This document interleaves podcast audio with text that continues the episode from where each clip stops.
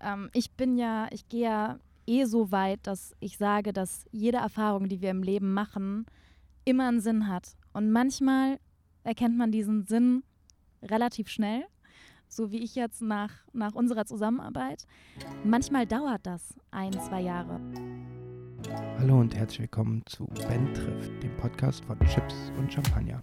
Mein Name ist Ben Hammer und ich bin Blogger, Fotograf, Content Creator und Markenberater in Köln und treffe für diesen Podcast Fremde und Freunde, um mit ihnen über ihr Leben, ihre Projekte und die anderen Nebensächlichkeiten des allgemeinen Lebens zu quatschen. In dieser Folge habe ich Katharina zu Gast. Katharina und mich verbindet vor allem eins, ein gemeinsamer Bildband, denn sie ist das Model meines aktuellen Bildbands Tage danach. In einem der letzten Weeklies kam die Frage auf, ob sie nicht auch mal was zum Buch sagen könnte. Und diese Anfrage haben wir kurzerhand äh, zum Anlass genommen, unseren ersten gemeinsamen Podcast aufzuzeichnen. Am Ende haben wir gar nicht so viel über das Buch gesprochen, dafür umso mehr über Katharina, die glücklicherweise sehr offen und ehrlich über ihre privaten Erfahrungen berichtet. Zum Beispiel über ihr Leben in der Modelbranche, ihr Leben in Frankreich, die Erfahrungen mit äh, der Branche, ihre Essstörung, über die sie das erstmal mit mir so offen gesprochen hat. Und natürlich auch, welchen Effekt unser gemeinsames Projekt auf ihre Wahrnehmung von Fotografie, ihrem eigenen Körper und all diesen Dingen hatte.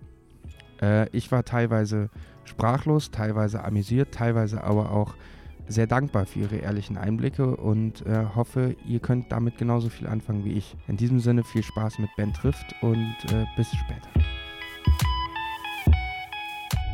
Hi. So, jetzt sitzen wir hier in der Sonne und wissen nicht, worüber wir sprechen sollen. Es ist Tja. tatsächlich äh, Fabian Höning, glaube ich, wenn ich richtig äh, informiert bin. Ähm, der hat sich das gewünscht, äh, mal die Modelseite für ein Buch äh, zu hören. Ich wüsste aber selber gar nicht, was ich für Fragen stellen soll. Deswegen äh, würde ich das einfach mal als Chance nehmen heute ähm, und das nachholen, was ich jetzt in der Produktion des Buches nie gemacht habe, nämlich eigentlich mal zu fragen, wieso dein Weg in das Business überhaupt war, weil ich weiß, dass du irgendwie gemodelt hast, auch international unterwegs warst, eine Zeit lang im Ausland gewohnt hast, aber ich weiß eigentlich gar nicht, was so deine Jobs waren, was du so gemacht hast, wie du da reingerutscht bist. Und ich glaube, das wäre vielleicht mal für mich auch schön zu wissen. Ja, klar. Ähm, also bei mir war es tatsächlich so, ich bin ja, so im Alter von 13, 14 tatsächlich immer wieder auf der Straße angequatscht worden von besagten Model Scouts, die ja irgendwie überall rumrennen. Und ähm, dann hieß es immer so, ja, hast du nicht Bock? Und irgendwie hatte ich Bock, aber meine Mom hat selber gemodelt, als sie so 18, 19, 20 war. Und meine Mutter hat halt echt Scheißerfahrungen gemacht. Ähm, die ist irgendwie an die falschen Leute geraten. Dementsprechend hat meine Mutter immer gesagt, nee, Kind, auf jeden Fall nicht, bevor du 18 bist. Aber wie das halt so ist, wenn Mama sagt nein, Es ist noch interessant. genau, ist die Lust natürlich noch viel größer, das auszuprobieren. Also bin ich tatsächlich irgendwann hingegangen und habe heimlich so ein bisschen recherchiert und habe dann hier in Köln Fotografen über einen Kumpel kennengelernt, der so Fotoworkshops macht. Also der quasi anderen Fotografen beibringt, was das richtige Licht Mhm. ist, ähm, wie man richtig ein Porträt aufnimmt. Ja. Und da habe ich dann tatsächlich so ein bisschen Modell gestanden, in Anführungsstrichen. Weißt du Ähm, noch, wer das war? Ah ja, der heißt Paul Leclerc. Okay, den kenne ich gar nicht. Und der ist tatsächlich auch schon ein bisschen älter. Der macht ganz viel Theaterfotografie. Und äh, ja, so bin ich da so ein bisschen ans Modeln gekommen, habe da so meine ersten Erfahrungen gesammelt und bin da natürlich dann, bin auch ab und an mal mit dem auf Messen gewesen. Und so hat das Ganze dann so ein bisschen seinen Lauf genommen, dass es dann so war, dass mich da wieder andere Fotografen angequatscht haben und gesagt haben, ja, und willst nicht mal. Und dann hatte ich, ich glaube mit 16, äh, meine erste kleine Agentur in Pulheim, Fashion for Art. Und über die habe ich dann damals meinen ersten großen Job gemacht. Ich habe ganz viel für C&A, also beziehungsweise für Clockhouse gearbeitet. Und habe dann, das war dann, ja, damals so eine Kampagne, das war mein erster großer Job. Und äh, bin dann nach dem Abi ja nach Paris gegangen. Habe da mit IMG zusammengearbeitet und habe da alles Mögliche gemacht, ne? von kommerziellen Dingern über Editorials bis Fashion-Shows, alles. Und habe dann ja irgendwann entschieden, so, das ist mir eine Spur zu krass in Paris, äh, zu wenig Menschlichkeit, wo wir auch äh, am Abend der Ausstellung noch drüber geredet haben. Da habe ich tatsächlich das Gefühl gehabt, ich bin einfach nur noch Objekt. Und beziehungsweise Kleiderstange. Mhm. Ne? Ich werde angezogen, ausgezogen und. Ab auf den Laufsteg und wieder zurück und nächstes. Genau, ja. Und da hatte ich keine Lust mehr drauf. Und dann war für mich klar, also ich mache das nur noch in Deutschland und finanziere mir mein Studium damit und fertig. Genau. Aber machst du heute immer noch so Kampagnen und so oder ist das, hat sich das jetzt auch eher verlagert in so Editorials, kleine Aufträge, Online-Shop, keine Ahnung, was es da in Deutschland so alles gibt? Also ich mache schon gelegentlich auch noch größere Jobs, ähm, aber das meiste ist tatsächlich E-Commerce. Okay. Also ich arbeite unter anderem mega viel für Zalando. Ich sage immer, Zalando hat mir mein Studium finanziert. Gut, gibt Schlimmeres. Ne? Andere, anderen, äh, äh, andere verdienen ihr Geld, um es bei Zalando auszugeben. Du nimmst Zalandos Geld, um es in genau. dein Studium zu stecken. Ähm, aber es ist tatsächlich, also mein ha Haupteinkommen ist definitiv E-Commerce, mhm. also Online-Shops, genau. Ähm, äh, hat das für dich auch, äh, ist das nur ein Grund für dieses ähm, keinen Bock mehr auf die Branche oder ist das auch einfach mit der Planbarkeit verbunden, dass du weißt, okay, das ist ein überschaubarer Invest, du hast da einen Produktionstag, du kommst da relativ zügig raus, es ist weit voraus planbar und nicht so, kannst du nächste Woche fünf Tage in Barcelona sein, weil Kampagnen irgendwas? Genau, also für mich ist eben ein Grund diese längeren Jobs, das war die letzten dreieinhalb Jahre einfach unfassbar schwierig für mich, weil ich studiert habe einfach weil ich ganz viel Pflichtveranstaltungen hatte und gesagt habe, ich kann oft einfach nicht fünf Tage am Stück weg sein, weil ich sonst meine Klausurzulassung nicht bekomme. E-Commerce ist tatsächlich gar nicht so weit im Voraus planbar. Also Zalando, da ist es tatsächlich so, die sagen mir donnerstags für die nächste Woche Bescheid. Ähm, okay. Das ist schon relativ spontan, aber ich kann da ja dann selber entscheiden, was gebe ich für Optionen? Also angenommen, ich weiß jetzt, ich habe nächste Woche Mittwoch, Donnerstag Pflichtveranstaltung, dann gebe ich eben nur eine Option für Montag, Dienstag und Freitag. Mhm. Das heißt, ich kann mir da wirklich ganz gezielt meine Tage selber rauspicken. Ähm, wenn man jetzt einen größeren Job hat, also eine Kampagne macht, dann kann man ja nicht sagen, da habe ich Zeit, aber der Produktionszeitraum sind eben angenommen fünf Tage und dann sage ich, ja, ich habe aber nur, ich kann aber nur Montag, Dienstag, mhm. Freitag. Das geht ja. einfach nicht. Deshalb, äh, ja, war das eben mit ein Grund, warum E-Commerce mir da ganz gut in den Kram gepasst hat. Das war aber auch bei dir ja eine bewusste Entscheidung, sich irgendwie auf das Studium dann zu konzentrieren. Ne? Du wolltest das sowieso schnell durchboxen. Ja, definitiv. Also ich habe einfach für mich gesagt, ich habe relativ spät mit 25 erst angefangen zu studieren. Und da war einfach für mich klar, das ist jetzt einfach mein Fokus, das steht für mich im Vordergrund, das Studium. Und da muss ich auch ganz klar sagen, also ich meine, ich mache den Modeljob ja jetzt schon über zehn Jahre.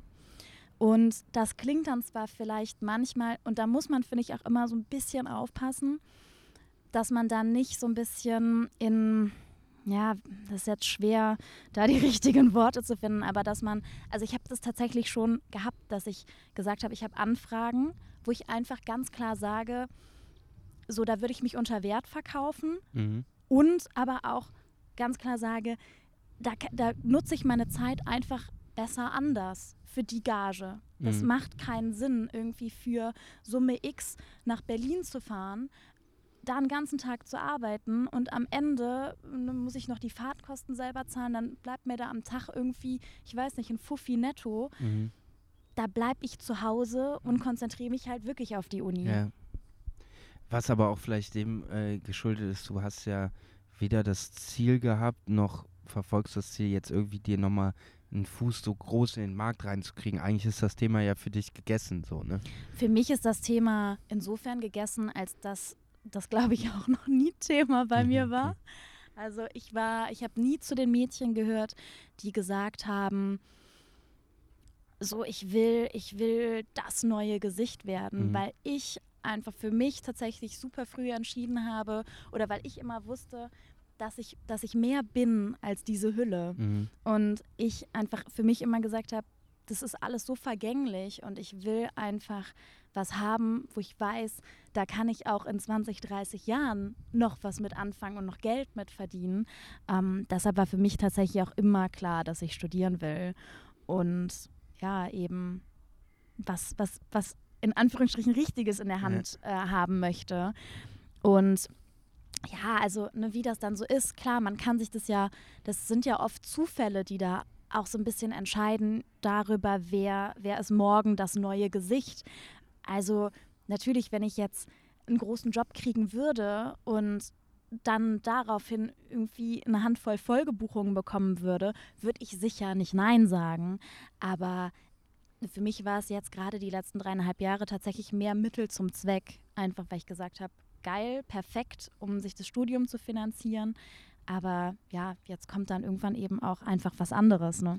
Was hast du denn jetzt äh, studiert eigentlich? Du bist jetzt fertig, offiziell, auf dem Papier? Ähm, ja, noch nicht ganz. Also die Bachelorarbeit geht nächste Woche in Druck. Und abgeben tue ich am 29.03. und dann ist es offiziell, genau. Dann habe ich, dann bin ich äh, abge, also habe ich einen Bachelor in Ernährungs- und Lebensmittelwissenschaften.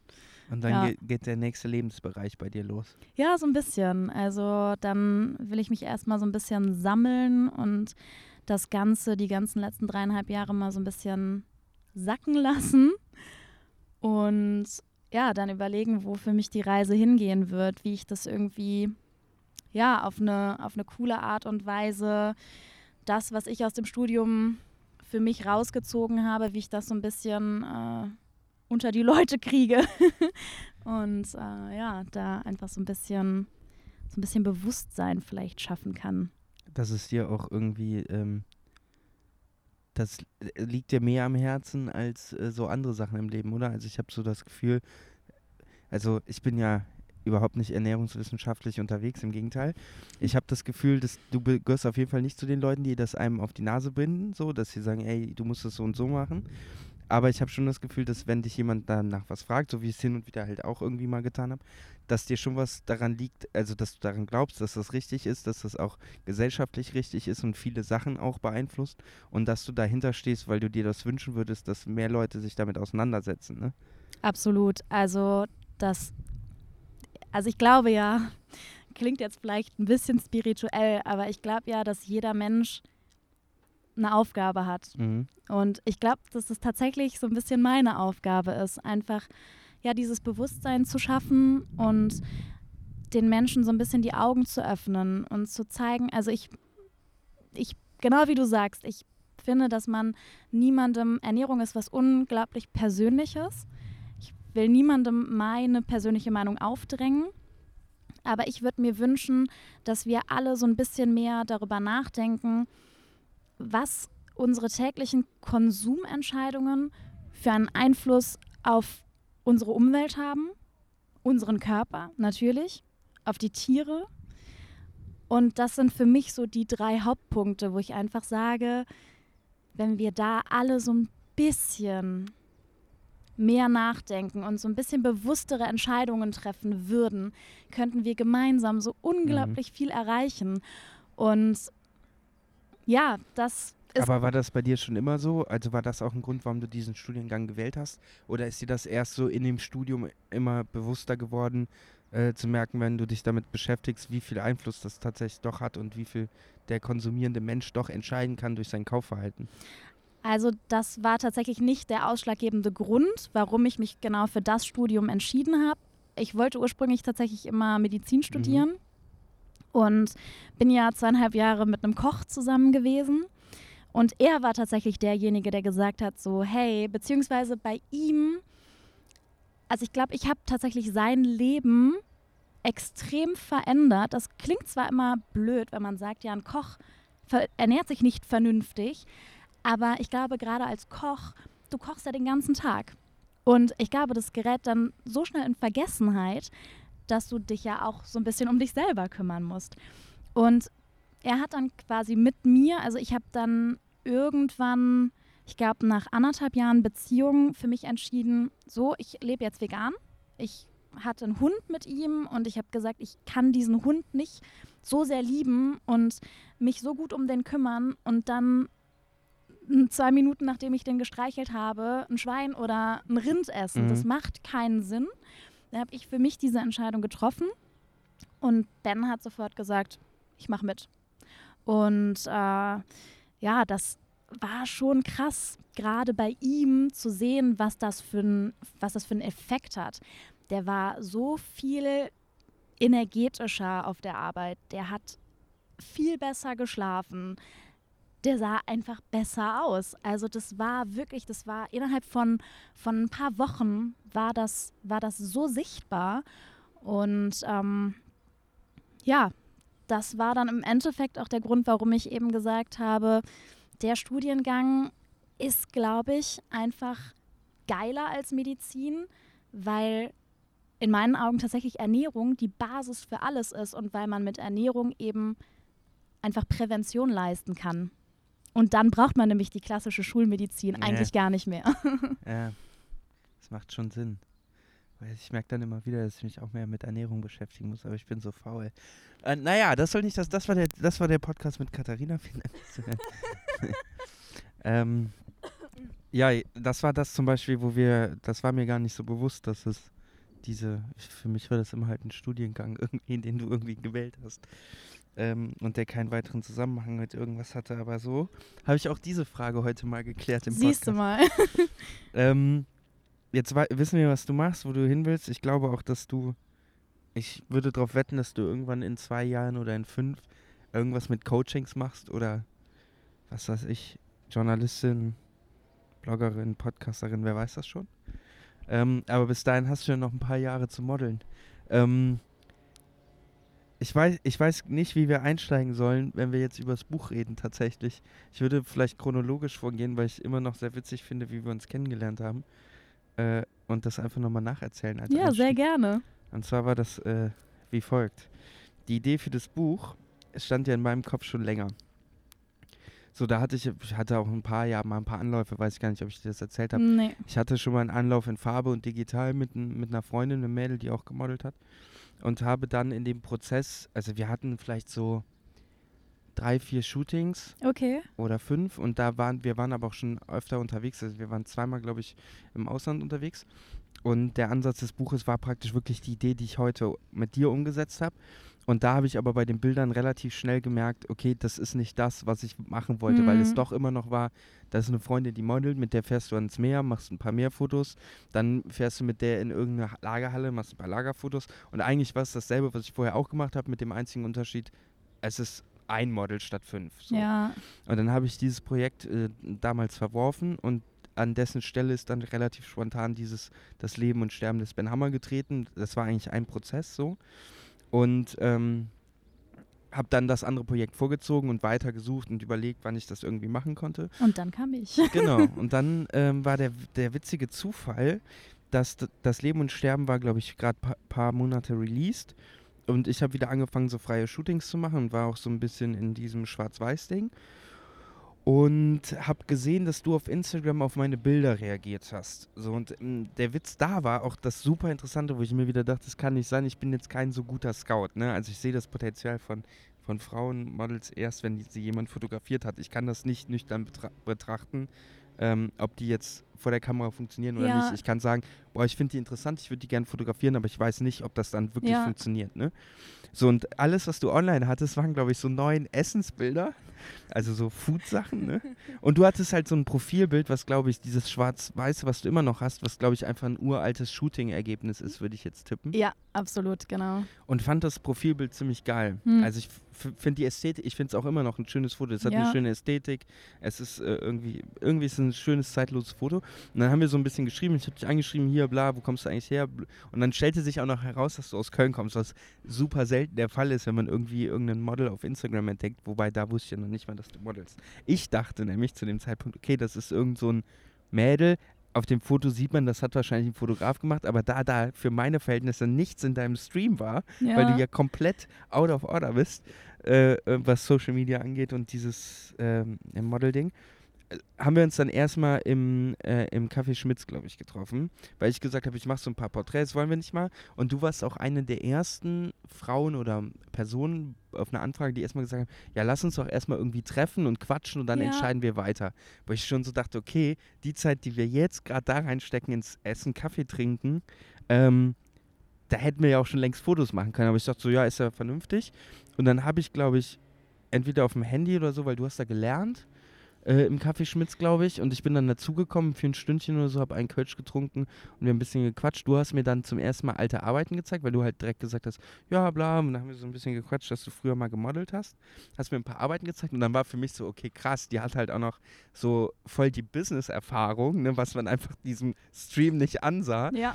und habe dir dann so ein bisschen was von, von meinen Porträts erzählt und dass ich irgendwie dieses Jahr oder das Jahr, was es dann war, mehr äh, Nude machen will und irgendwie die und die Vision, ein paar Moods und so. Da haben wir so ein bisschen gequatscht und dann haben wir uns, glaube ich, da geeinigt, dass wir es einfach mal probieren. Genau, also für mich war tatsächlich nach dem Treffen irgendwie klar, die Wellenlänge stimmt zu 1000 Prozent. Ich weiß halt gar nicht mehr, über was wir alles geredet haben. Also ich glaube, wir haben so ein bisschen über Gott und die Welt geredet. Ne? Also wir haben so ein bisschen über Arbeit gesprochen, aber ja, das war tatsächlich, hat sich für mich damals so ein bisschen angefühlt, als würden wir uns auch schon ewig kennen. Also das hat einfach gepasst und ich weiß ehrlich gesagt nicht mehr zu 100 Prozent, warum ich überhaupt gesagt habe, lass uns erst mal einen Kaffee trinken gehen. Wenn ich jetzt so drüber nachdenke, gehe ich davon aus, dass es daran lag, dass du gesagt hast, dass du Nudes machen willst. Das kann gut sein, ja. Und da habe ich dann gesagt, weil ich ja da meine Grenze immer gesetzt Ja. habe, weil ich ja immer gesagt habe, als ich mit dem Modeln angefangen habe, oben ohne, ja, aber mein Höschen bleibt an. Ein beflügelter Spruch inzwischen. Ein Beflügel, ja. Und ne, das finde ich ist super wichtig in Ja. dem Business, dass man sich da eben diese Grenzen setzt. Ich finde, das ist super individuell. Wann hast du dir diese Grenze eigentlich gesetzt? War es das so mit 14, 16, 18 oder wann, wann hast du dir so selber gesagt, pass auf, egal was jetzt passiert, egal wer mich wie berät, egal was Agenturen, Fotografen wollen, meine Entscheidung steht? Die habe ich mir tatsächlich gesetzt, als ich mit 19 nach Paris gegangen Ah, bin, okay. weil ich da sehr, sehr schnell eine sehr bizarre Erfahrung gemacht habe. Da habe ich mit einem Fotografen getestet und wir waren zwei Mädels an dem Tag und der Fotograf hat ganz normale Fotos gemacht und dann hieß es eben so, ja, wir sind jetzt fertig, aber habt ihr nicht Bock, euch noch auszuziehen? Und das war wirklich ein Fotograf, also der war echt, der war echt komisch und ich habe halt sofort gesagt, Leute, ich bin raus, ich ziehe mich jetzt nicht aus, sondern ich ziehe mich an und hau hier ab. und da war für mich an dem Tag ganz klar, Brüste habe ich gar kein Problem mit. Ich bin mit FKK groß geworden. Ich habe auch grundsätzlich, ich gehe auch in die Sauna. Ich habe kein Problem mit nackt sein. Aber es ist trotzdem was anderes, ob du irgendwo nackt bist, wo auch andere Menschen nackt sind, oder ob jemand, der angezogen ist, vor dir steht, mit einer Kamera in der Hand und Fotos von dir macht und du eben vielleicht am Ende des Tages sogar nicht mal weißt, wo diese Bilder am Ende Ja. landen. So, und da habe ich dann einfach für mich entschieden, nee, da ist die Grenze für mich und mein Höschen bleibt an. Ja, das hast du auch gut durchgezogen. Ne?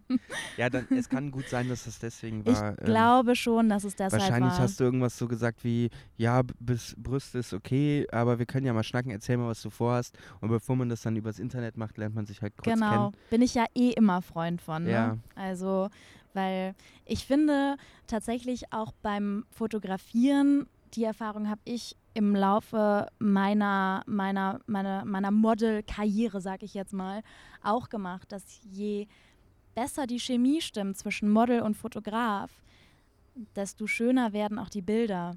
Weil du siehst es einfach. Also klar kann man auch schöne Bilder machen, wenn man, wenn man sich nur oberflächlich kennt.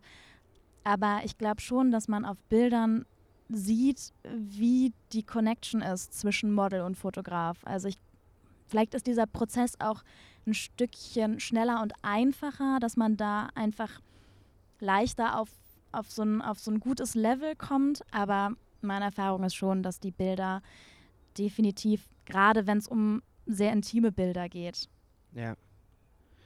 Ja, auf jeden Fall. Ich meine, das ist ja auch so ein Ding, wo, warum, ich, warum diese Idee mit dem Buch irgendwann in mir gereift ist, dass ich weg wollte von diesem man kann das ja schon so voll durchtakten und professionalisieren.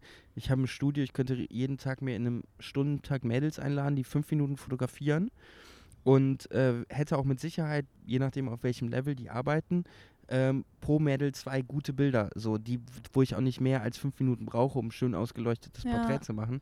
Aber am Ende würde ich halt aus diesem Tag gehen und wahrscheinlich weder von den drei Mädels den Namen kennen, noch irgendwas wissen, was die eigentlich ausmacht. So, weil es einfach wirklich auf das ähm, Endergebnis, Anfängerfehler, mein Handy ist an, auf das E- Endergebnis aus ist und nicht auf den Prozess dahin.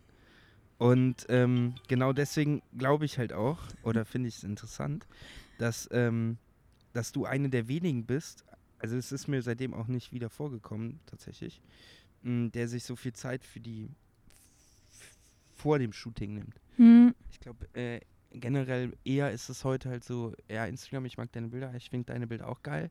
Dann weiß jemand, da kommen gute Bilder raus, aber dann ist auch das Interesse an dem Menschen relativ gering, beziehungsweise entweder merkt man dann beim Shooting, man, man, man mag sich, man kommt gut aus und irgendwann shootet man nochmal oder man sagt, ja, eigentlich finde ich den Menschen nicht so cool, aber die Bilder sind gut und vielleicht shootet man irgendwann Ja. nochmal. Und das ist halt so nur noch endergebnisorientiert, was ich ein bisschen schade finde. Aber was vielleicht auch dem geschuldet ist, wo man herkommt, ne? mit welchen Intention man die Fotografie sieht. Ne? Auf jeden Fall. Und bei mir muss ich auch dazu sagen, ist vielleicht auch, also sicher eben die Tatsache, dass wir eben gesagt haben, ne, wir wollen eventuell Nudes machen. Für mich aber auch mit ein Grund, warum ich mir so viel Zeit nehme, weil ich tatsächlich in den letzten dreieinhalb Jahren extrem wenig freie Arbeit gemacht habe. Das ist auch so ein bisschen dem Zeitmangel geschuldet gewesen durch das Studium. Und ich aber deshalb, glaube ich, noch einmal mehr gesagt habe, wenn ich mit Leuten freie Sachen mache, dann will ich einfach auch, dass es passt. So, und dann will ich am Ende auch ein geiles Ergebnis und dann will ich, dass es menschlich passt und dann will ich auch einfach Spaß an der Sache haben, weil ansonsten kann ich es auch lassen. Ja, das ist halt wirklich so eine richtig gesunde Einstellung, ne? Über die man aber, glaube ich, auch erst ein bisschen älter werden muss. Der Witz ist ja, wir sind ja eigentlich gleich alt, ne? Ich glaube, du bist sogar zwei Monate älter oder Bin, jünger. ich bin zwei Monate älter als du, so ja. merkt man geistig nichts von, weil ich einfach wie ich mich, mich wie 14 benehme. Aber ähm, das war ja auch bei mir ein Prozess, der echt gebraucht hat. Ne? So am Anfang bist du heiß auf Fotografieren, willst möglichst viel Bilder, willst nach vorne, bis du halt irgendwann merkst, dass das nicht unbedingt nach vorne geht, sondern dass du dich auch selber schnell darin verlieren kannst oder unglücklich wirst, weil es halt auch alles dann so, so nichtssagend ist, ohne Bezug. Und ich meine, das fände ich halt so das Traurigste, auch wenn ich, der ja auch fast nur freie Strecken produziert, außer die paar Jobs, aber alles, was ich so poste, ist ja frei. Wenn ich dann bei den freien Arbeiten noch nicht mal irgendwie da menschlich mit irgendwie einem Horizont rausgehe, der mich irgendwie inspiriert oder ich nachher auf Gespräche zurückgucke, neben den Fotos, die mich da, die sind ja dann auch oft verknüpft, die Momente, ne? Ah, die Fotos mit der, weiß noch, da war die gerade in Köln, bla bla bla. Wenn das alles wegfallen würde, fände ich, glaube ich, Fotografie auch ziemlich langweilig. Ja, und aber das genau das ist ja auch das, was mich an dem Job so stört, dass man eben ganz oft so dieses komplett oberflächliche hat, dass man als Model, du gehst auf Castings und da interessiert niemanden deine Geschichte, da interessiert niemanden, wo ich herkomme, wie alt ich bin, äh, ja, was ich, was ich im Leben erlebt habe. Da geht es einfach nur ganz platt darum, wie sieht das Mädel aus, passt das oder passt es nicht. Ja. Und das war für mich extrem schwierig, damit umzugehen, immer auf diese Hülle reduziert zu werden. Und ja, deshalb ist mir eben gerade heute bei freien Sachen nochmal doppelt wichtig, dass da eben die menschliche Ebene auch passt. Für mich war das halt ein großes Glück, weil ich, es könnte sein, also das hatte ich vorher bei halt auch ein paar Projekten ne, und wir hatten uns ja dann nach unserem Treffen irgendwie geeinigt und das werde ich glaube ich auch nie vergessen. So, dann haben wir geshootet im Studio und das war also wie, wie, wie ich eigentlich immer nude shoote, ne? Man fängt mit ein paar Porträts an, man ma- macht ein bisschen Klamotten, dann lässt man sich das so ein bisschen weiterentwickeln und am Ende kommt die Frage, diese super von mir formulierte Frage, wollen wir uns vielleicht mal ausziehen? Wo ich mir so denke, das mache ich ach- einfach nur so, damit ich nicht sagen, nicht sagen muss, kannst du dich bitte ausziehen, sondern damit ich das irgendwie so verpacke in irgendwas, was mir leichter über die Lippen geht. Jetzt bitte einmal untenrum freimachen. Und ähm, dann habe ich, aber ich habe das, glaube ich, auch, wie ich das immer kommuniziere, bei Leuten, die das vielleicht vorher in dem Sinne noch nicht gemacht haben. Ich sage, ey, pass auf, wir können es ja einfach ausprobieren, ich schicke dir die Bilder und wenn sie dir nicht gefallen oder so, ähm, dann löschen wir sie einfach wieder. So ist vollkommen okay für mich. Und der Witz ist halt, aus meiner Erfahrung, die meisten Leute finden die Bilder oder die meisten Mädels finden die Bilder am Ende dann doch gut, weil sie irgendwie froh sind, dass sie das mal gemacht haben Ja. und dann sehen sie sich auch mal so von außen und sind eigentlich dankbar für die Erinnerung, dass am Ende nur noch halb so schlimm ist, wie sich das vielleicht dann an Überwindung erstmal anfühlt.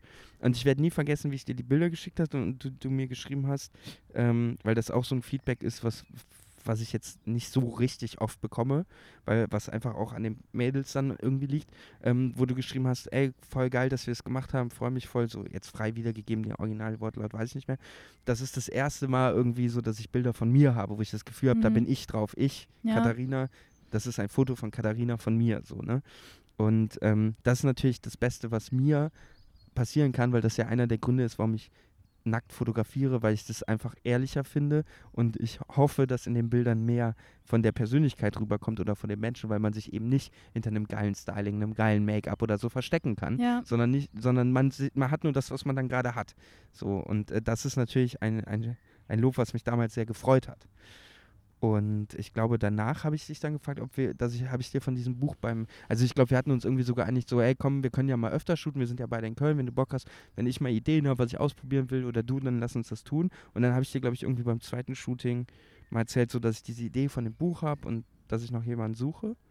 Und dann hatte ich einfach Glück, dass du gesagt hast, yo, lass mal ausprobieren. Ja, genau. Also ich meine auch, wir hatten zweimal geshootet und ähm, jetzt nochmal zurück zu, zu den Bildern und zu diesem, was ich total schön fand damals an diesen ersten Nacktaufnahmen, die ich je von mir gesehen habe, ähm, war, dass ich das Gefühl hatte, dass, also nein, ich hatte nicht das Gefühl, ich habe es gesehen, ich, da ist einfach unglaublich viel Emotion transportiert worden mit diesen Bildern. Also ich habe auch dann später, als wir für den Bildband geshootet haben und ich mir jetzt rückblickend, als wir dann fertig waren mit der gesamten Arbeit, nochmal so im Verlauf alle Bilder angeschaut habe, habe ich richtig gesehen, wie ich mich verändert habe in, in, im Laufe der Zusammenarbeit.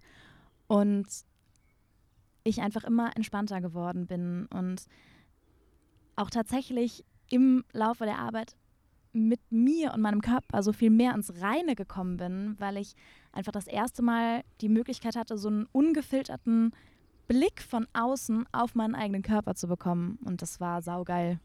Das hast du schon mal im, äh, beim Buchrelease ja damals erzählt, was mich voll, äh, also wir haben da ja auch nie so speziell drüber gesprochen direkt, so ähm, hat mich das schon verwundert, weil ich hatte eigentlich das Gefühl, dass du jemand bist, der eigentlich so ziemlich genau weiß, wo er hingehört und wer er ist und auch mit seinem Körper im Reinen ist, weil für mich war das so irgendwie, ja okay, lass mal ausprobieren, habe ich noch nie gemacht, weiß ich nicht, aber ich habe irgendwie das Gefühl, das könnte mit uns funktionieren, let's do it und mir war gar nicht bewusst, dass das dann doch so viel mehr für dich ist. Ähm, war das, war das, war das dir vorher schon klar oder war das echt, ist das erst durch Sehen passiert? Oder woran machst du deine Unsicherheit oder wie hat sich deine Unsicherheit de deinem Körper gegenüber vorher geäußert, wenn man das so sagen kann? Ähm, also, ich, wie weit soll ich ausholen? Hol so weit aus, wie du magst. Es wird dann aber ein bisschen deep. Also ich, pf, ich bin für Deepness bereit. ich bin, ich gehe tatsächlich mit diesem Thema super offen um und ich glaube, das ist ein Thema, das äh, extrem, extrem weit verbreitet ist, auch in der, in der Modelbranche. Bei mir hat das tatsächlich schon früher angefangen. Ähm, ich hatte eine Essstörung. Mm, Ich war magersüchtig oder bin magersüchtig, seit ich 16 bin. Und ähm, beziehungsweise so die ersten Gedanken, die hatte ich mit neun. Mhm. Also aber richtig angefangen hat es, als ich 16 war. Und das ist natürlich durch den Job extrem viel schlimmer geworden, weil du natürlich A, dieses, diese positive Bestätigung bekommst, dass dieses extrem dünne Mädchen eigentlich genau so richtig ist, wie es ist, eben so dünn. Und natürlich das Ganze trotzdem noch getriggert wird, wenn du eben mit dieser Ablehnung zurechtkommen musst und du natürlich immer erstmal an deinem Körper zweifelst und denkst so, oh, ne, was ist falsch, warum hat der Kunde mich nicht gebucht? So, das war für mich einfach oder ist für mich der Hauptgrund gewesen, warum ich wusste, okay, wenn ich mich ungefiltert nackt vor eine Kamera stelle, werde ich halt einfach voll mit meinem Körper konfrontiert. Mhm. Und wenn du eine Klamotte anhast oder eben, wie du gesagt hast, wenn du geschminkt bist, äh, dann ist das natürlich, wird das ja auch alles so ein Stück weit kaschiert. Und natürlich bin ich unsicher gewesen. Natürlich stehst du da, also ich glaube, ich wäre so oder so unsicher gewesen. Also auch wenn ich diese Essstörung nicht gehabt hätte, bist du, glaube ich, erstmal unsicher, mhm. wenn du dich nackt vor eine Kamera stellst. Ähm, aber ich bin natürlich gerade wegen dieser Erkrankung nie, ich habe auch nie so richtig die Chance bekommen, mich mal mit meinem Körper auseinanderzusetzen, weil das für mich immer was sehr negativ behaftetes einfach war und ich glaube ich auch vielleicht den Mut vorher nicht hatte. Weil du nie in diese Position gekommen bist, das so zu akzeptieren, wie es ist. Also im Sinne von, äh, ich bin jetzt so, so sehe ich aus und dann bin ich das und gut ist, weil, weil ständig irgendwie dieser Input kam. Weil ich glaube, also für mich, ich weiß jetzt nicht, wie viele Menschen ich mit Essstörungen kenne, aber ähm, ich kann das natürlich aus meiner Sicht nicht nachvollziehen, weil ich nicht in der mhm. Position bin. Deswegen äh, interessiert mich, also ich kann das voll verstehen, was du gesagt hast, dass wenn man zum Beispiel eh schon mit seinem Körper gerade irgendwie hadert ne, und mhm. unglücklich ist und dann kriegt man noch dieses Marktfeedback so, ey, wenn du an der Hüfte noch fünf Zentimeter weniger hättest, dann wäre noch besser, dann kommt vielleicht die Absage und dann denkt man so, ja, das war wahrscheinlich jetzt wegen der Hüfte, dass sich das so da reinsteigert, aber wenn deine Gedanken vorher schon da waren, äh, kommen die ja irgendwie aus einer anderen Richtung, oder? Also da ist ja dann ein Umfeldfeedback vielleicht, würde ich sagen. Ähm, also bei mir ist die Essstörung definitiv entstanden. Bei mir war das immer mehr ein Kontrollding. Ich wollte Kontrolle über das haben, was ich esse, weil ich das Gefühl hatte, dass der Rest meines Lebens komplett aus, mhm. aus der Kontrolle ja, gerät. Okay. Das war bei mir so der, der Grund, warum die Essstörung entstanden ist. Ähm, und ja, genau wie du gerade sagst, das ist natürlich dann so eine, so, eine, so eine Spirale, in die du einfach reingerätst. Und ähm, was war jetzt nochmal genau die Frage? Nö, genau das. Ähm. Ja, dass, ähm, ja, dass ich, das ist natürlich, wie gesagt, das, auf der einen Seite ist es natürlich, wenn du dann einen Job bekommst, dann ist es ja auch wieder eine positive Bestätigung. Das Ding ist halt nur, also A, glaube ich, war ich einfach viel zu jung, als ich mit dem Job angefangen habe wenn ich mit Mitte 20 mit dem Job angefangen hätte, wäre ich auch viel gesettelter mhm. gewesen, wäre viel entspannter gewesen, wäre sicher auch mehr im Reinen mit mir gewesen, weil ich ja auch die Essstörung dann im Laufe der Zeit aufgearbeitet habe und geschaut habe, so wo kommt das her und äh, wie gesagt, das hat Wurzeln im Prinzip in meiner Kindheit und ähm, aber ich war 19 mhm. und äh, mit 19 bist du einfach nicht so gefestigt. Alleine unterwegs irgendwo, ja. in, im Zweifel in fremden Städten, fremden Ländern, ohne Fremde festes Sprache. Umfeld, was einen begleitet. Ja. Ne? Ähm, ja. Ich meine, das, das Witzige ist halt, dass du selbst, wenn du das jetzt heute im Griff hast, ne, und ähm, ich sag halt auch, also ich weiß ja, wie du deine Tage bestreitest, so, äh, wie zielstrebig du in den Dingen bist ich weiß ja, dass du auch normal isst so und du ja auch mhm. mal einen mhm. Wein mit mir trinkst oder äh, mal einen Snack nimmst, ne, so, äh, fährst halt, machst halt auch unglaublich viel Sport, bla bla bla. Und trotzdem ist es halt sogar so, ähm, dass ja im Internet, ich meine, ich kann mich davon, äh, ich kann zum Glück sagen, dass ich so viel nicht habe, aber ich hatte letztens auch das erste Mal dann unter einem Bild von dir äh, stehen, so, warum immer diese dünnen Mädels, mhm. so, ne? Mhm. Wo ich auch einfach äh, sage, also erstens ist es ja Geschmackssache. Ich finde es halt einfach ästhetischer. So, damit schlage ich natürlich genau in diese Kerbe. Ähm, aber ich weiß halt auch, dass das bei dir zum Beispiel eigentlich, also wenn ich oder wenn andere Frauen so viel Sport machen würden wie du und so viel Fahrrad fahren und so, dann wären die auch viel näher an deiner mhm. Figur dran, ne? Ich lass mal jetzt mal Glück mit Stoffwechsel und so komplett außen raus. Aber das ist dann, dieses Bodyshaming gibt es halt dann auch direkt wieder in die andere Weise, ne? So wie es die Dicken trifft, trifft es halt auch die Dünnen. Eigentlich ja. trifft es immer jeden. So, ja. Ne? Und auch da bin ich jetzt auch ähm, aus Sicht der Ernährungswissenschaftlerin, ähm, also das, es ist alles immer super individuell und ich finde, also ich muss sagen, ich fühle mich heute echt wohl in meinem Körper und ich habe für mich einfach einen guten Weg gefunden, mit der Essstörung umzugehen. Ich will nicht sagen, dass ich überhaupt nicht mehr darüber nachdenke, was ich esse, aber ich bin schon, sagen wir mal, zu 95 Prozent frei von diesen Gedanken, die ich früher hatte. Ich habe ja den direkten Vergleich. Und Sport ist für mich einfach, ich liebe Sport. Und das ist nicht aus der Essstörung geboren, dass ich sage, hey, ich muss jetzt Sport machen, um das irgendwie zu kompensieren, weil ich habe heute äh, einen Riegel Schokolade ja. zu viel gegessen. Ich habe früher Leistungssport gemacht. Sport war für mich immer fester Bestandteil meines Lebens und wird es auch immer bleiben. Und ich finde das total schade, dass man, dass man gerade in den sozialen Netzwerken da wird so schnell geurteilt, da werden so schnell solche Dinge einfach rausgehauen und die Leute denken überhaupt nicht darüber nach, was könnte ich vielleicht jetzt bei der Person, die das liest und die auf dem Bild ist, was könnte ich bei der Person auslösen? Und ich finde, da muss man in beide Richtungen, ja. sowohl was Menschen angeht, die vielleicht jetzt nach, nach BMI gesehen, was ich auch selbst als Ernährungswissenschaftlerin für völligen Bullshit halte, diesen BMI, Body Mass Index.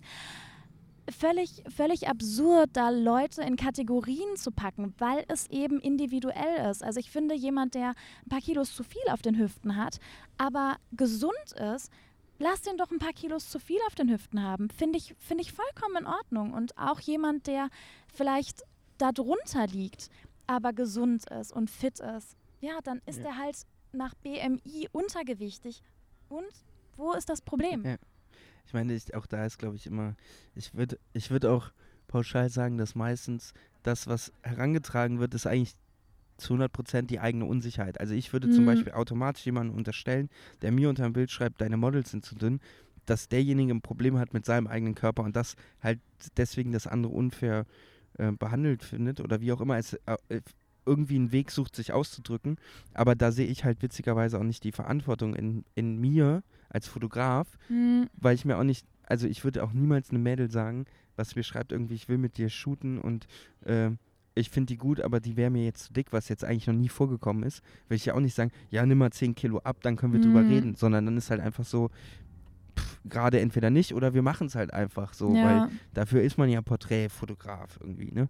Ähm, und da wird ganz oft auch irgendwie versucht, die Verantwortung an Leute zu geben, die eigentlich die nicht tragen müssen. Ja, ne? ja. Weil ich weiß zum Beispiel auch von den Erzählungen meiner Mutter und aus meiner Schulzeit und so, da habe ich ja noch nichts mit Fotografie, Werbung zu tun gehabt. Da bin ich irgendwie naiv durchs Leben gegangen. Und aus den Erzählungen oder aus meinen Gesprächen dann in der fünften Klasse mit meinen Mitschülern, weiß ich zum Beispiel, dass ich damals schon immer die Mädels cool fand, die in Hoodies rumliefen, die keine Brüste hatten, die irgendwie die skinny Seitenstangen waren, die irgendwie keiner haben wollte, weil alle noch in so und da kann ja keiner behaupten, das wäre ein ja. vom Markt geprägtes Bild, sondern das ist irgendwas in mir, was in diese Richtung gewachsen ist. Plus, was ich auch immer ehrlich eben sage, eine dünne Frau ist halt auch einfacher zu fotografieren, mhm. weil das, das Objektiv verzerrt, die Kamera nimmt, packt fünf Kilo drauf, mach mal von dem normalen Oberarm, der wirklich normalgewichtig ist, nicht trainiert, von der Seite einen Porträtshot, mhm. der sieht mhm. halt immer fett aus. Ja. So und zwar, der nimmt die Hälfte vom Bild ein. So, da kann aber ja niemand was für. So, das ist einfach Sichtwinkel, bla bla halt bla. So. so ne? ja.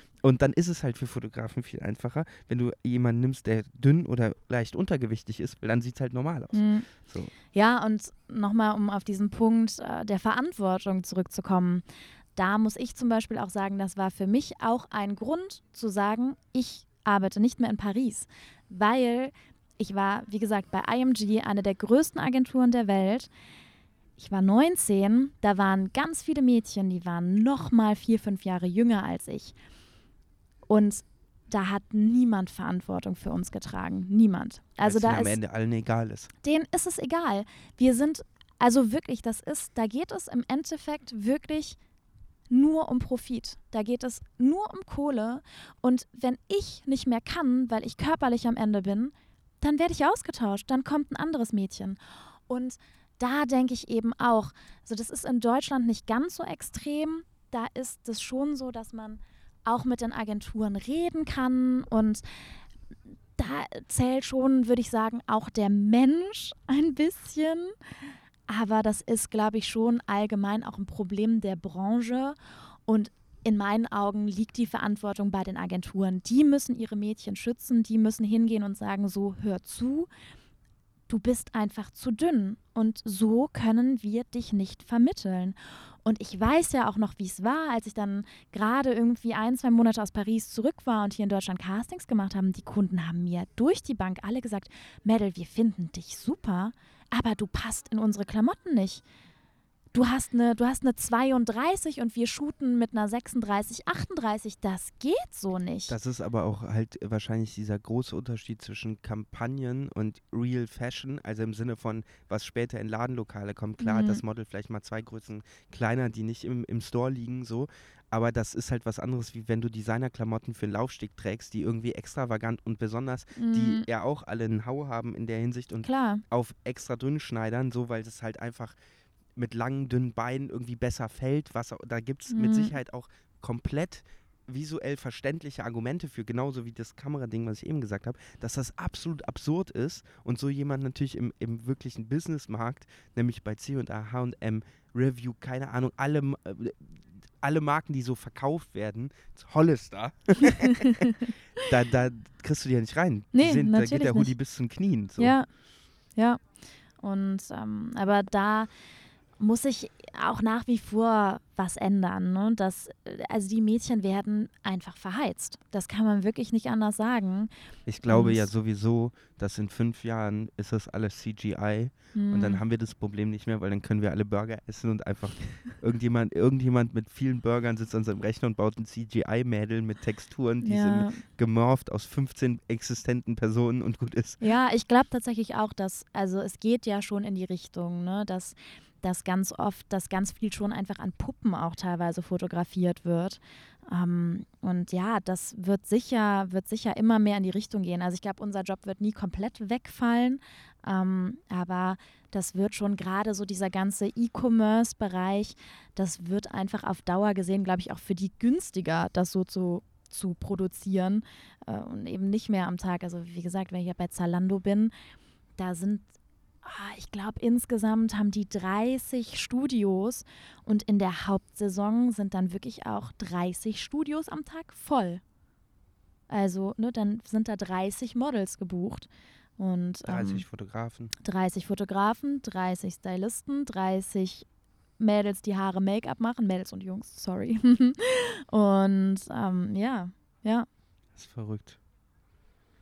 Naja, gut, jetzt hast du, also wenn, man, wenn wir jetzt äh, diesen Aspekt, den persönlichen Aspekt, den dieses Buch oder die Arbeit jetzt mit dir gemacht hat, der ist auf meiner Seite, auf der anderen natürlich nicht ganz so intensiv. Einfach, klar ist das irgendwie viel persönliche Geschichte und es ist auch ein sehr persönliches Werk, wie das erste auch. Mhm. Aber natürlich hatte ich durch die Konzeption und die Idee, die ich umsetzen wollte, ein viel ähm, zielgerichteteren Blick. Ne? Also ich bin mehr in, meinem, in meiner Geschichte gefangen gewesen, in dem, was ich, was ich mit dir machen wollte, was du ja tatsächlich, wenn ich es beschreiben würde, habe ich immer versucht zu sagen, ich bin zwar der Fotograf, ich habe ein Drehbuch geschrieben, du bist die Schauspielerin, die diese Rolle füllt, von der ich dir möglichst gut habe versucht erzählen zu können, was aber auch in vielen Dingen einfach nicht gelang, weil dafür ist es einfach so privat tief in mir drin, das kann man ja, ja. nach zehn Jahren später gar nicht so hochholen, wie man das gerne wieder erzählen würde. Mhm ähm, bin ich natürlich ein bisschen losgelöster emotional, wenn man das so sagen kann. Was aber de facto ja wirklich einfach wahr ist und was ich mir auch jetzt erst nach diesem Prozess, wo ein bisschen Ruhe reinkommt, mal wieder bewusst werden musste. Wärst du, hätten wir uns nicht kennengelernt, hättest du nicht gesagt, ich probiere das mal aus, hättest du nicht gemerkt, das macht was mit dir, hätte es dieses Buch, würde es dieses Buch ja nicht geben, ne? Dann würde es immer noch die Idee in meinem Kopf geben, aber dieses Werk wäre halt nicht fertig, ne? Und das ist ja ein, ein Riesenglück für mich gewesen. Und ein sehr schönes Kompliment an mich. ja, ich meine, das ist halt auch das, wo ich glaube, also ich bin ja schon immer sehr transparent, aber jetzt die Ausgangsposition, jemand zu sagen, pass auf, wir shooten ein paar Mal analog ähm, ich würde da gerne ein Buch draus machen. Ich weiß aber nicht, ob das funktioniert. Und ich habe auch kein Geld. So, ähm, ich kann irgendwie, wenn wir irgendwie hinfahren, deine Kosten übernehmen und dir Essen ausgeben, so, aber ich hab, kann keine Gage irgendwie fließen lassen. Und im Zweifel wird es nichts und ich zahle den Buchdruck und du kannst halt ein paar Bücher haben, so, ne? Ist jetzt nicht die beste Verhandlungsbasis, würde ich sagen. Aber das, was du jetzt persönlich beschreibst, ist halt für mich so ein Ding, damit habe ich eigentlich nicht so viel zu tun aber du, weil du an einem gewissen Punkt die Entscheidung getroffen hast, zu sagen, ey, pass mal auf, das ist jetzt ein Typ, der hat eine Idee, ich krieg das irgendwie, wenn wir es gut planen, in meinen Tag rein und werde und dein, dein Vertrauensvorschuss, würde ich ihn jetzt mal nennen, und dein, dein Mut wird belohnt, indem du jetzt was von dir hast, was du vielleicht auch sonst erst in fünf Jahren oder in zehn oder gar nicht oder in zwei erfahren hättest durch anderen äußerlichen Input. Und deswegen finde ich das äh, gut, dass das passiert ist, einfach, dass du für deinen Mut belohnt wurdest und ja. dass, dass du so irgendwie einen Wert hast, den man auch nicht in, in Geld aufrechnen kann und der mir aber auch wieder den Glauben zurückgibt, weil das ja auch so ein Marktding ist, zu sagen, ey, manchmal lohnt es sich einfach, auch gewisse Projekte einfach mal zu machen, ohne dass man jetzt direkt weiß, wofür die gut sind, mhm. einfach für diesen Prozess. Ja, ähm, ich bin ja, ich gehe ja eh so weit, dass ich sage, dass jede Erfahrung, die wir im Leben machen, immer einen Sinn hat. Und manchmal erkennt man diesen Sinn relativ schnell, so wie ich jetzt nach, nach unserer Zusammenarbeit. Manchmal dauert das ein, zwei Jahre. Also ich glaube, so wie jede Erfahrung hat auch jeder Mensch, der in unser Leben kommt, irgendwie einen Sinn und bestärkt uns entweder in dem, äh, an das wir glauben oder zeigt uns, wo unsere Fehler liegen. Also ich glaube, dass das alles, alles hat immer irgendwie einen Sinn. Und ähm, eben auch einfach mal hinzugehen und zu sagen, also ich meine, da kommt wieder dieser Punkt der Menschlichkeit ins Spiel. Also ich glaube, wenn es zwischenmenschlich zwischen uns nicht so gut gepasst hätte von Anfang an, hätte ich mich sicher nicht drauf eingelassen. Und ich kann, und ich hoffe, ich weiß nicht, wer von deinen Zuhörern ähm, bei der Release-Party dabei war, aber ich kann das echt nur immer wieder sagen. Also ich bin so unglaublich dankbar für diese Zusammenarbeit, einfach weil ich in, in, in diesem Jahr so einen unglaublichen Schritt weiter zu mir selbst gekommen bin und meinem eigenen Körper so viel näher gekommen bin. Und ich fand das ja so bezeichnend, dass selbst du an dem Abend der ja. Release-Party, als wir da oben gesessen haben und so ein bisschen geschnackt haben, du meintest, ah, es hat so Spaß gemacht, mit einer Frau zusammenzuarbeiten, die so im Reinen mit sich ist.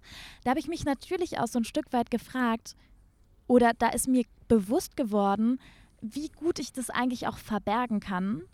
Sicher auch so ein bisschen dem Job geschuldet, aber ich finde es trotzdem interessant, dass ich eben dennoch diese Unsicherheit gesehen habe auf den Bildern. Und ähm, wie gesagt, ich bin unglaublich dankbar und ich, für mich, glaube ich, einer der schönsten und berührendsten Momente an diesem Abend. Meine kleine Schwester war dabei. Und so klein ist die gar nicht mehr. Die ist die größer als du. Die ist größer als ich und die ist auch ähm, nur anderthalb Jahre jünger als ich. Wir haben ein sehr, sehr enges Verhältnis. Und die hat natürlich diesen ganzen, diesen ganzen Scheiß, sag ich jetzt mal, mit der Essstörung damals mitbekommen. Und die hat da, glaube ich, auch extrem drunter gelitten. Einfach weil es, glaube ich, nie schön ist, zu sehen, wie die eigene Schwester irgendwie immer weniger wird. Und die hat wirklich, die hat geweint die hat geweint, nachdem ich da gesagt habe, was das, was das für eine Bedeutung für mich hatte. Und da ist mir eben einfach auch noch mal mehr bewusst geworden, was ich auch irgendwie, dass ich nicht nur Verantwortung für mich selber trage, sondern eben auch Verantwortung für all die Menschen trage, die irgendwie, die mir nahestehen und mit denen das auch was macht. Und das ist für mich einfach noch mal mehr Grund gewesen zu sagen, so und jetzt erst recht, jetzt noch mal mehr Grund zu sagen, ich komme einfach mit mir ins Reine und lasse diese Essstörung einfach hinter mir. Und äh, ja. Ich meine, das ist ja auch einer der Gründe, also das mit der Essstörung haben wir ja, wusste ich jetzt vorher auch nicht so detailliert, da mhm. haben wir bestimmt mal am Rand drüber gesprochen. Aber es war jetzt auch gar nicht der Grund, diesen Podcast aufzunehmen. Ähm, aber das ist halt genau das, was ich auch sage, die Menschen, die irgendwie was erlebt haben ähm, und die irgendwann die Kraft haben, darüber zu sprechen, haben auch ein bisschen die Verantwortung, weil jeder, der ehrlich zu sich selbst ist, weiß, dass es da draußen wahrscheinlich noch viel mehr Leute mhm. gibt, die dieselben Probleme haben, egal was es ist. Ja. So, ob das eine Schaffenskrise, eine Textblockade, eine Essstörung, Bulimie, keine Ahnung, alles Mögliche. Und genau für die Menschen lohnt es sich selber, ähm, halt, wenn man es wenn man's schafft, irgendwie zu artikulieren, weil man damit auch die Chance hat, dass andere Menschen vielleicht einen Step weiter in ihre Entwicklung kommen. So, und ich finde, das ist, ich halte das tatsächlich für die Menschen, die das können, jetzt zum Beispiel für uns, die jetzt kein Problem damit haben, über irgendwie so Sachen zu reden und sich damit auch in die Öffentlichkeit zu bringen, ist das unsere Pflicht, das ja, zu tun. Ich, ja, ich sehe das auch so. Ähm, ich musste, ich musste dafür, genau wie du eben auch gesagt hast, ich musste dafür auch erst ein bisschen älter werden. Weil ich glaube, jeder kennt dieses Gefühl, boah, das, das, das damit geht es nur mir so. Ja. Das ist das Problem, habe nur ich. Und du kannst immer davon ausgehen, dass wenn du denkst, du bist alleine mit einem Problem, dass es da draußen zig andere Menschen gibt, die genau das gleiche Problem auch haben und die genau die gleichen Gedanken haben. Und ja, ich finde gerade gerade als Model bin ich auf jeden Fall in der Verantwortung, weil ich das ja gesehen habe. Und das ist natürlich auch mit ein Grund, warum ich Ernährungswissenschaften studiert habe, weil ich einfach sage, ich möchte auch Menschen, die das Gleiche erfahren, wie ich erfahren habe, weil das war zum Beispiel auch im Kampf gegen die Essstörung immer ein Problem, das ich hatte, dass ich das Gefühl hatte, im Endeffekt versteht mich niemand. All die Ärzte, mit denen ich gesprochen habe, die haben dann irgendwas aus dem Lehrbuch quasi abgelesen und gesagt, ja, so ist das, das alles pauschalisiert. Und so war es einfach nicht. Und ich habe mir immer jemanden gewünscht, der sagt, hey, ich verstehe dich, weil ich habe genau das Gleiche auch schon erlebt. Und so jemanden habe ich leider nie getroffen. Ähm, und genau äh, derjenige Mensch möchte ich gerne sein für, für jüngere, für gleich auch für ältere Menschen, die einfach sagen, ich finde für mich keinen Weg daraus und ähm, gemeinsam ist man irgendwie immer stärker. Ja, das, äh, und vor allem entsteht immer in unterschiedlichen Zeitachsen stehen Leute genau an denselben Punkten. Und da hilft es einfach, einfach auch nur, damit, damit man äh, dann nicht das Gefühl hat, allein zu sein, wenn man hört, dass anderen auch so geht. So. Mhm. Das bringt einen allein schon wieder, lässt einen vielleicht am nächsten Tag aufstehen oder weitermachen oder ja. einen neuen Weg probieren. Ja. Ähm, was war denn außerdem der Reaktion von deiner Schwester? Gab es sonst irgendwie so Feedback, was zum Buch an dich äh, äh rangekommen ist, irgendwie, wo du sagst, okay, krass, hätte ich jetzt nicht erwartet. Egal, ob das irgendwie Bücher waren, die du verschenkt hast oder ich weiß nicht, im Rahmen des Buchreleases oder jetzt der Ausstellung letztens, irgendwie so, gibt es irgendwie so ein, so ein Feedback, was auf dich zurückprasselt, was du irgendwie interessant findest oder was, was mit dir macht? Also, was ich natürlich super interessant war, fand, war an dem, an dem Release-Abend selber, dass einfach unglaublich viele Menschen auf mich zugekommen sind und gesagt haben, wow, das hätten wir nie gedacht, dass eine Frau wie du, und das finde ich halt immer so krass, wenn Menschen sagen, eine Frau wie du. Mm, und ich finde, das ist eben auch genau der Punkt, den ich eben auch schon angesprochen habe. Wir müssen einfach viel viel reflektierter und viel, viel vorsichtiger sein in dem, was wir sagen, ähm, weil du halt nie hinter die Fassade des anderen Menschen gucken kannst. Ähm, das war für mich eigentlich so das, das Allerintensivste ähm, an Feedback. Ähm, und natürlich ansonsten, also meine Eltern sind unfassbar stolz, keine Frage. Ähm, und all die Bücher, die ich verschenkt habe, alle waren, waren unglaublich bewegt, eben auch von deiner Geschichte, muss man einfach sagen. Also ich habe das Buch, klar, ich bin natürlich nochmal anders involviert, aber als ich das das erste Mal in den Händen gehalten habe und die Geschichte gelesen habe, äh, ich, also ich habe geheult, ich habe wirklich geheult und ähm, ich finde, es ist, es ist super emotional, es ist super schön, du hast unfassbar tolle Worte gefunden und genau das war auch das Feedback, was ich von allen bekommen habe. Das war durch die Bank einfach, ja, geile Fotos, geiler Typ, der da einfach, ja, so sehr ungefiltert und sehr, sehr emotional einfach raushaut, was ihn bewegt. Und ich glaube, das können einfach auch immer weniger Menschen. Und da sollten wir uns alle ein Stück, doch, doch, doch. Deswegen mache ich ja die Bücher. Ja, ja, da sollten wir uns alle echt eine Scheibe von abschneiden, weil so dieses, ähm, ich glaube, dass, dass die Menschen auch immer mehr Angst vor den eigenen Emotionen bekommen, weil wir natürlich auch, ich weiß nicht, wir werden so bombardiert und zugeballert von allen Seiten im Internet. Ähm, und ich meine, ne, unsere Emotionen sind irgendwie in meinen Augen somit das Wichtigste, was wir haben. Und sich die einzugestehen und die auch kommunizieren zu können, ähm, ich glaube, das müssen wir alle wieder so ein Stück weit lernen und das ist so wichtig und ich finde, das ist super schön, dass es noch Menschen gibt, die das eben, ja, die das können und die das auch mit anderen Menschen teilen.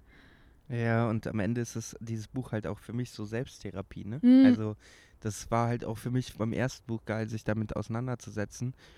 Es ist ein bisschen traurig, dass es immer so negativ behaftet ist, ne? So, Mhm. um, um wirklich was zu schaffen, was irgendwie langfristig mich auch berührt, so muss es immer irgendwie sehr nah an mir dran sein, sonst kriege ich das nicht hin. Ich könnte mich jetzt nicht hinsetzen und ein Projekt machen über was, was mich nur so halb interessiert. So, keine Ahnung, ich würde niemals ein Fotobuch über Eishockey machen zum Beispiel, egal wie geil ich die Nicht? Fotos mache, weil ich so denke, boah, ist halt Eishockey. So, ne? ähm, und das ist, glaube ich, einfach ganz wichtig, so zu, zu finden, was einen berührt. Bei mir ist es halt immer so dieses Zwischenmenschliche und dann werden es halt so Emo-Melancholie-Bücher. Ja. Aber dafür bin ich auch jetzt noch so happy im Nachgang, so was Ja. man auch nicht mit jedem Projekt ist. Ähm, ja, aber mal. das ist ja auch ein, auch ein schönes Feedback für mich. Ja, nee, total. Aber Selbsttherapie, da haben wir uns beide therapiert. Jeder auf seine eigene Art und Weise. ja. Ähm, was ich eigentlich so verhindern wollte, was ich probiert habe im Buch, was mir anhand des Feedbacks aus dem Internet nicht gelungen ist, ist so, ich habe das Intro, glaube ich, viermal neu geschrieben, Okay. bis ich irgendwann eine Formulierung hatte, wo ich irgendwie versucht habe, dich vorzustellen, warum du in dem Buch bist und bla bla bla. Und trotzdem haben die Zitate und Ausschnitte irgendwie dazu geführt, dass mehrere, also was heißt mehrere Leute, drei oder vier oder fünf, so haben mir so Feedbacks geschrieben, wo sie wirklich, oder Fragen, wo sie wirklich der Meinung waren, Dass Das ich ist- deine Freundin genau, bin. so dass ja. das ein Ausschnitt aus unserer Beziehung ist, was ja. jetzt, was ich eigentlich geil finde, im Sinne Mhm. von, dann habe ich es geschafft, die Bilder so zu machen, wie man sie eigentlich vielleicht, wie andere Leute, sie nur von ihrer Freundin kennen oder wo sie glauben, die kann ein Fotograf nicht von einem gebuchten, befreundeten Model machen, sondern das kann man Mhm. nur in den intimen Momenten machen. Oder so Bilder wie zum Beispiel das in der Küche, das einfach on point erzählt, was ich sagen will, obwohl es Mhm. halt einfach nicht der Realität entspricht. Ja. Und da bin ich ein bisschen hin und her gerissen, ob ich das als Lob finde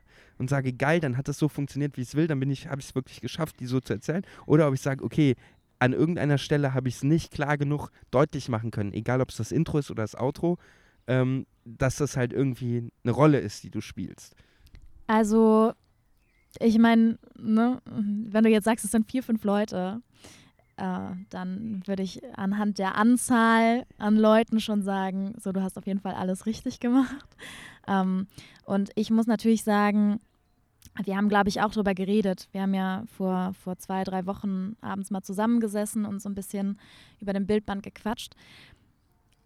Ich glaube, dass auch nur, weil die Connection zwischen uns einfach sehr gut war von Anfang an, da sind einfach extrem intime Bilder entstanden, die, glaube ich, eben auch nur entstehen konnten, weil wir zwischenmenschlich auf einer Wellenlänge sind. Und ich glaube, du solltest es einfach tatsächlich als Lob.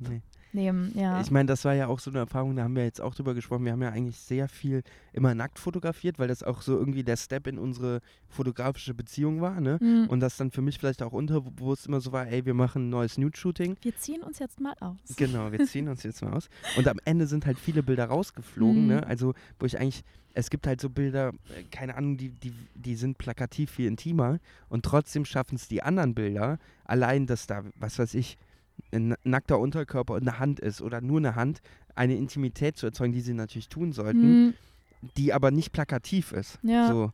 Und ähm, da hat einfach der Kurator auch in meiner Beratung einen sehr guten Job gemacht. und ich bin froh auch, dass ich tatsächlich so viele dieser Nacktfotos, die alle gut sind. Ne? mm, Also es gibt unfassbar viele gute Fotos. Wahrscheinlich mehr, es gibt mehr gute Fotos, die nicht im Buch sind, die ich ja noch habe, weil im Buch viel weniger Fotos sind, als wir gemacht haben. So, ja. ähm, Gerade noch die Kurve bekommen. aber die halt, die halt genau dafür sorgen, dass es so intim ist, glaube Mm, ich. Ja, ich erinnere mich auch ähm, irgendwann, ich weiß, ich glaube, das war ein Kurz vor Druck. Ja, ich glaube, das war das letzte Shooting hier in Köln. Da meintest du dann, "Ja, wir müssen jetzt auf jeden Fall noch ein paar angezogene Bilder machen. Wo du noch so meintest, was mit dir los wäre, alles gut? Ja, das ist. Da durfte ich mich zwar am Ende auch noch frei machen. Aber auch, da sind wir noch in reingegangen an so Genau. einem verregneten Tag. Ich, ich finde auch die Bilder wieder super geil, ne? Mhm. Das Lachend im Wasser. Die Oberkörper sind viele geil im Wasser, ne? Äh, Dieses äh, am Strand umziehen und so. Es sind natürlich viel zu viele fürs Buch gewesen.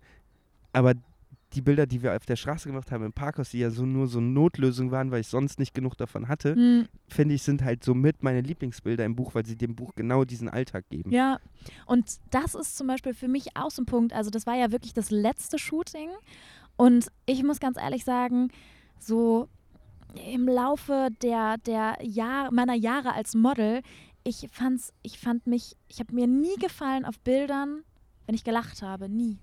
Und das ist für mich tatsächlich auch so ein Punkt, wo ich einfach dran festgemacht habe, dass ich extrem entspannt war, ähm, wenn wir zusammengearbeitet haben.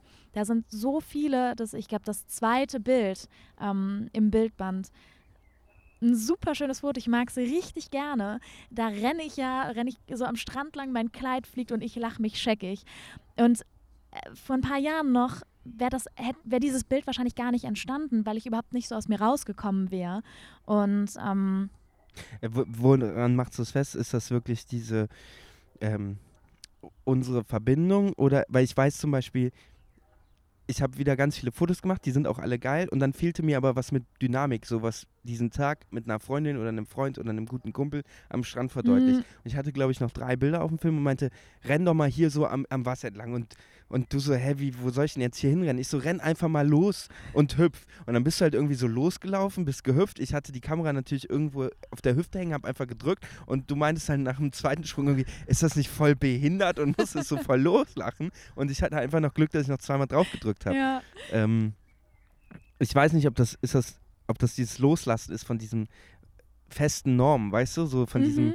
wir wollen ein Bild im Sonnenuntergang machen, also arbeiten wir jetzt Bild Sonnenuntergang oder sagt man einfach zwischendrin mal, weißt du was, tritt doch einfach mal ins Wasser. So. Ja, nee, also ich glaube, ähm, die Erfahrung habe ich auch vorher tatsächlich schon gemacht. Ich weiß noch, es war eins meiner ersten Shootings in Paris. Äh, So ein völlig ausgeflippter Italiener, der erstmal eine Stunde zu spät gekommen ist. Ich habe dann irgendwie oben bei seiner Freundin im Apartment gesessen. Die hat mir dann was zu trinken gegeben. Ich irgendwann natürlich schon angenervt, weil ich habe ja dafür bezahlt, dass der mich fotografiert, nicht andersrum. Und da kam er dann irgendwann und der meinte auch so, ja, und jetzt sind wir da in eine Tiefgarage gegangen. Und ich dachte so, was ist denn hier los, Alter? Das kann ja gar nichts werden. Und das sind wirklich aus Paris die schönsten Bilder, die ich mitgenommen habe. Einfach weil da so viel Lebendigkeit drin ist und weil da so viele. Der hat mich einfach machen lassen. Er hat gesagt, so, und jetzt hau hier gegen die Wand und spring einfach mal. Und ich glaube, dass du, indem der Fotograf sagt, mach einfach mal, du gar nicht mehr, du vergisst so ein bisschen die Kamera dadurch. Mhm. Das muss man natürlich als Model auch so ein Stück weit können. Also Manche können nur, wenn man denen ganz genau sagt, was Genau. sie tun sollen. das, das Feedback bekomme ich tatsächlich auch ganz oft von Fotografen, auch wenn ich E-Commerce shoote. Wo ich sage, wenn man so ein bisschen Körpergefühl hat, klar, ich mache den Job jetzt auch schon über zehn Jahre, dann weiß man irgendwann auch einfach, was sieht gut aus, was sieht scheiße aus. Also wenn mir jetzt ein Fotograf sagt, äh, ja, halt mal die Hand unters Kinn und, äh, und lächel sanft in die Kamera, dann kann ich dem auch gleich sagen, lass es uns lassen. Es wird ziemlich wahrscheinlich ziemlich scheiße aussehen. Ähm, aber ich bin da ein Riesenfreund von. Ich meine, gut, ich habe lang getanzt, ich habe ähm, geturnt. Ich glaube, ich habe ein relativ gutes Körpergefühl einfach. Ähm, und wenn mir ein Fotograf sagt, mach einfach mal, dann mache ich halt einfach mal. Und was, was meiner Meinung nach dann passiert, wenn ein Mädchen das kann, dann blendest du halt die Kamera aus. Und das sind dann, glaube ich, auch die Momente, wo relativ intime Bilder entstehen können und wo eben Emotionen eingefangen werden, weil wenn du so genaue Vorgaben hast, dann bist du oft als Model so auf diese Vorgaben konzentriert, dass man das einfach sieht. So das Gesicht ist einfach sieht anders aus, wenn du wenn du wenn du einfach machst oder wenn du denkst so oh jetzt muss ich aber den Arm gucken dahin halten. oder- Ja, genau. Und ähm, ich glaube, das ist da eben auch passiert zwischen uns, dass wir gesagt haben, so mach einfach mal. Und auch wenn es Vorgaben gab und du bestimmte Dinge im Kopf hattest, hatte ich ja doch auch immer sehr viel Freiheit in meinen Bewegungen. Und ähm, da war ja ganz wenig, also es gab, glaube ich, so zwei, drei Situationen, wo du gesagt hast, so mach mal das. Das war dann so ein bisschen, sage ich jetzt mal, gestellt. Mm, Aber ich glaube, die Bilder sind doch alle nicht im Buch gelandet. Ja, oder am Ende ist es so, ich weiß diese Szene, dieses Foto von oben. Ähm, Studio, Mhm. wo ich auch gesagt habe, ich würde jetzt noch schnell ein Foto von oben machen, legst Mhm. du auf die Matratze und alles, was ab dann, außer diesem Input, ich mache ein Foto von oben, da unten passiert ist, wie du dich Mhm. legst auf den Rücken, auf die Seite, weiß ich, dass das von dir kam und ich habe halt zwischendrin gesagt, ey, so war gut, mach das nochmal, zieh das Knie Mhm. nochmal an oder so. Ja. Also, weil, ganz ehrlich, das weißt du im Zweifel auch besser. Und ähm, ich bin in meinem Leben so oft überzeugt worden, dass die Idee, die ich hatte, dann scheiße aussah und was anderes, was daraus Mhm. entstanden ist, besser, dass ich sogar dankbar bin, wenn da jemand selber was in die Hand nimmt und ich Mhm. erstmal Input kriege und dann entscheiden kann, ah, okay, auf der Seite sieht doch geiler aus als auf dem Rücken, dann Ja. machen wir jetzt noch fünf auf der Seite. So, Ja. ne? ähm, ja, da bin ich auch sehr großer Fan von. Ja, ich glaube, das ist tatsächlich dann auch so ein bisschen, klar, hängt natürlich immer auch ein Stück weit ab von der Erfahrung des Mädchens. Ähm, aber ich glaube, das ist dann da auch so ein, so ein Zusammenspiel. Also ich glaube, dass man als Model irgendwann weiß, so das sieht einfach bei mir ganz gut aus. Und auch ich bin aber da definitiv, lass mich auch gern eines Besseren belehren.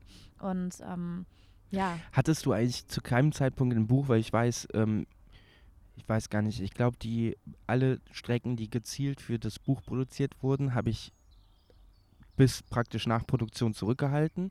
Du hast immer zwischendrin, habe ich dir mal ein oder zwei Bilder aus den Strecken geschossen, wo ich so merkte, okay, das ist richtig geil. genau. Und ansonsten hast du mich ja einfach machen lassen. Also du, Ja. wir haben ja auch, du hast ja von mir kein PDF-Vordruck bekommen, nix. Wir Nee. haben mal über ein Bild diskutiert, weil ich wusste, Genau.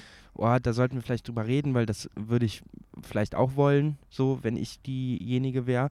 Und ansonsten hast du mich einfach machen lassen. Hast du irgendwie nicht mal irgendwann das Gefühl so, oder die Angst, ey, was macht der da jetzt eigentlich? Wer weiß, irgendwann kriege ich dieses Buch auf, auf den Tisch und das ist einfach scheiße oder ich sehe mich darin nicht. Nee, witzigerweise hatte ich da, ich glaube, das lag auch so ein bisschen daran, dass diese ersten zwei Shootings, die wir miteinander hatten, die wir schon vor dem Buch hatten, dass ich da das Gefühl hatte, dass du jemand bist, der extrem respektvoll ist. Und Woran ich, machst du das fest? ja, für mich war das tatsächlich dieses, dass du mir komplett, also als es dann darum ging, äh, wollen wir uns jetzt mal ausziehen, ähm, dass du sofort gesagt hast, so ich gehe nach oben. Nimm dir die Zeit, die du brauchst und sag mir einfach Bescheid, wenn du, wenn du soweit bist. Und wie gesagt, das war in Paris zum Beispiel, diese Erfahrung, die ich da gemacht habe, da war das de facto nicht so. Der hat gesagt, so jetzt, ne, hier, Höschen runter. Und da, das geht für mich einfach gar nicht. Und ich hatte, ich habe tatsächlich, es gab nicht einen Moment, wo ich gedacht habe, dass ich da am Ende irgendwas in, in der Hand halte, wo ich nicht zu 100% hinterstehe, weil ich einfach von Anfang an deine Bilder unglaublich ästhetisch fand und auch nie das Gefühl hatte, dass ich da in irgendeiner Form ein Sexobjekt darstelle, sondern für mich war das von Anfang an Kunst, was wir da machen. Und ähm, nee, ich habe tatsächlich, ich habe dir da zu 1000 Prozent vertraut und fand es eben auch, ich bin ja bestätigt worden äh, in dem Moment, in dem du dieses Bild von mir abgesegnet haben wolltest. Und ich habe ja dann tatsächlich gesagt, Ben, sorry, aber das ist mir eine Spur zu nackt. Und das war ja für dich dann auch sofort klar, okay, dann nehmen wir es nicht. Und Um das vielleicht mal für die Zuhörer zu erklären, das ist genau das, was halt bei diesen Shootings bei uns entstanden ist, dass ich halt, dass ich habe halt einfach machen lassen oder du hast mich machen lassen.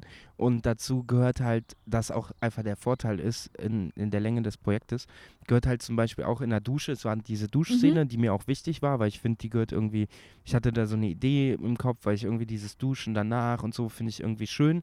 Äh, demnach hatten wir auch die Location, das Wertheim ausgewählt, da hatten wir eine schöne Dusche und ab dem Moment, wo es dann heißt, geh in die Dusche, war ja so klar, so, ja, was soll ich machen? Ich so, ey, mach einfach mal, ich halt drauf. Und es gibt halt den einen Shot vom Unterkörper praktisch, der auch sehr schön geworden ist, wo man ein bisschen Hüftknochen sieht. Man sieht, glaube ich, noch den Duschkopf. Und ansonsten sieht man eigentlich nur Bauchnabel abwärts, ersten Teil von den Oberschenkeln und halt den äh, Schambereich. Mhm. So, ne? Und das ist ein Foto, was sehr schön und ästhetisch ist was ja auch keinen Bezug zu deiner Person hat, aber was halt sehr intim ist, weil es ist eigentlich ein Direktshot. Also es ist Mhm. nicht beinebreit und Porno, aber es Mhm. ist halt schon ein intimes Foto, weil es ist fokussiert auf den, ist das das primäre? Ja, ich glaube, nee, ist der sekundäre, ne? Sekundäre Geschlechtspart. ähm, und ich, das, was wir hatten, warum ich wusste, weil du hast das eigentlich so nie kommuniziert, aber ich weiß, wir haben uns mal zusammengesetzt, als es um die Fotocircle-Bilder ging. Und da habe ich zu dir gesagt, pass auf, ich würde gerne ein paar Bilder einreichen, ich würde die gerne vorher zeigen. Wie ist das mit oberkörperfrei, weil es kann ja passieren, dass das jemand bestellt. Ich würde tendenziell die zu nackten von uns rausnehmen, wo du mir dann ja auch beigepflichtet hast und gesagt hast, ja, sehe ich auch so, ist gut, geil. Und dann sind halt auch ein paar rausgeflogen. So, das eine Nackte, was irgendwie mal gedruckt wird, ist das, wo dein, dein Gesicht nicht sieht. So. Und da war mir klar, das hatte eine Stelle im Buch vom Kurator, der gesagt hat, okay, wir haben alles Sexistische rausgenommen, also alles, wo oberflächliche Nacktheit drin war, ne, was klar sexuellen Bezug mhm. hätte haben können, ist rausgeflogen, damit es so ein bisschen eine romantische Geschichte gibt. Und das Argument war, okay, jetzt gehen wir einmal in die Duschszene, so nach dem Sex gehen wir einmal intensiv rein, was ich auch voll verstehen kann, aber mir war das Bild nicht wichtig. Also ich mhm. brauchte diesen Teil nicht, weil ich die Illustrationen noch hatte, die ja sehr offensiv waren ja. und die ich genauso haben wollte. Und deswegen war das für mich klar, ich frage die Freigabe kurz an, obwohl ich glaube ich wahrscheinlich sogar wusste, dass du es rausnehmen wollen mhm. würdest, aber es war mir auch egal, aber so war halt das ist halt der Vorteil, wenn man spricht miteinander ja. ne? und wenn man klar und transparent kommuniziert, ja. wie alles andere auch. Ne? Ja. So.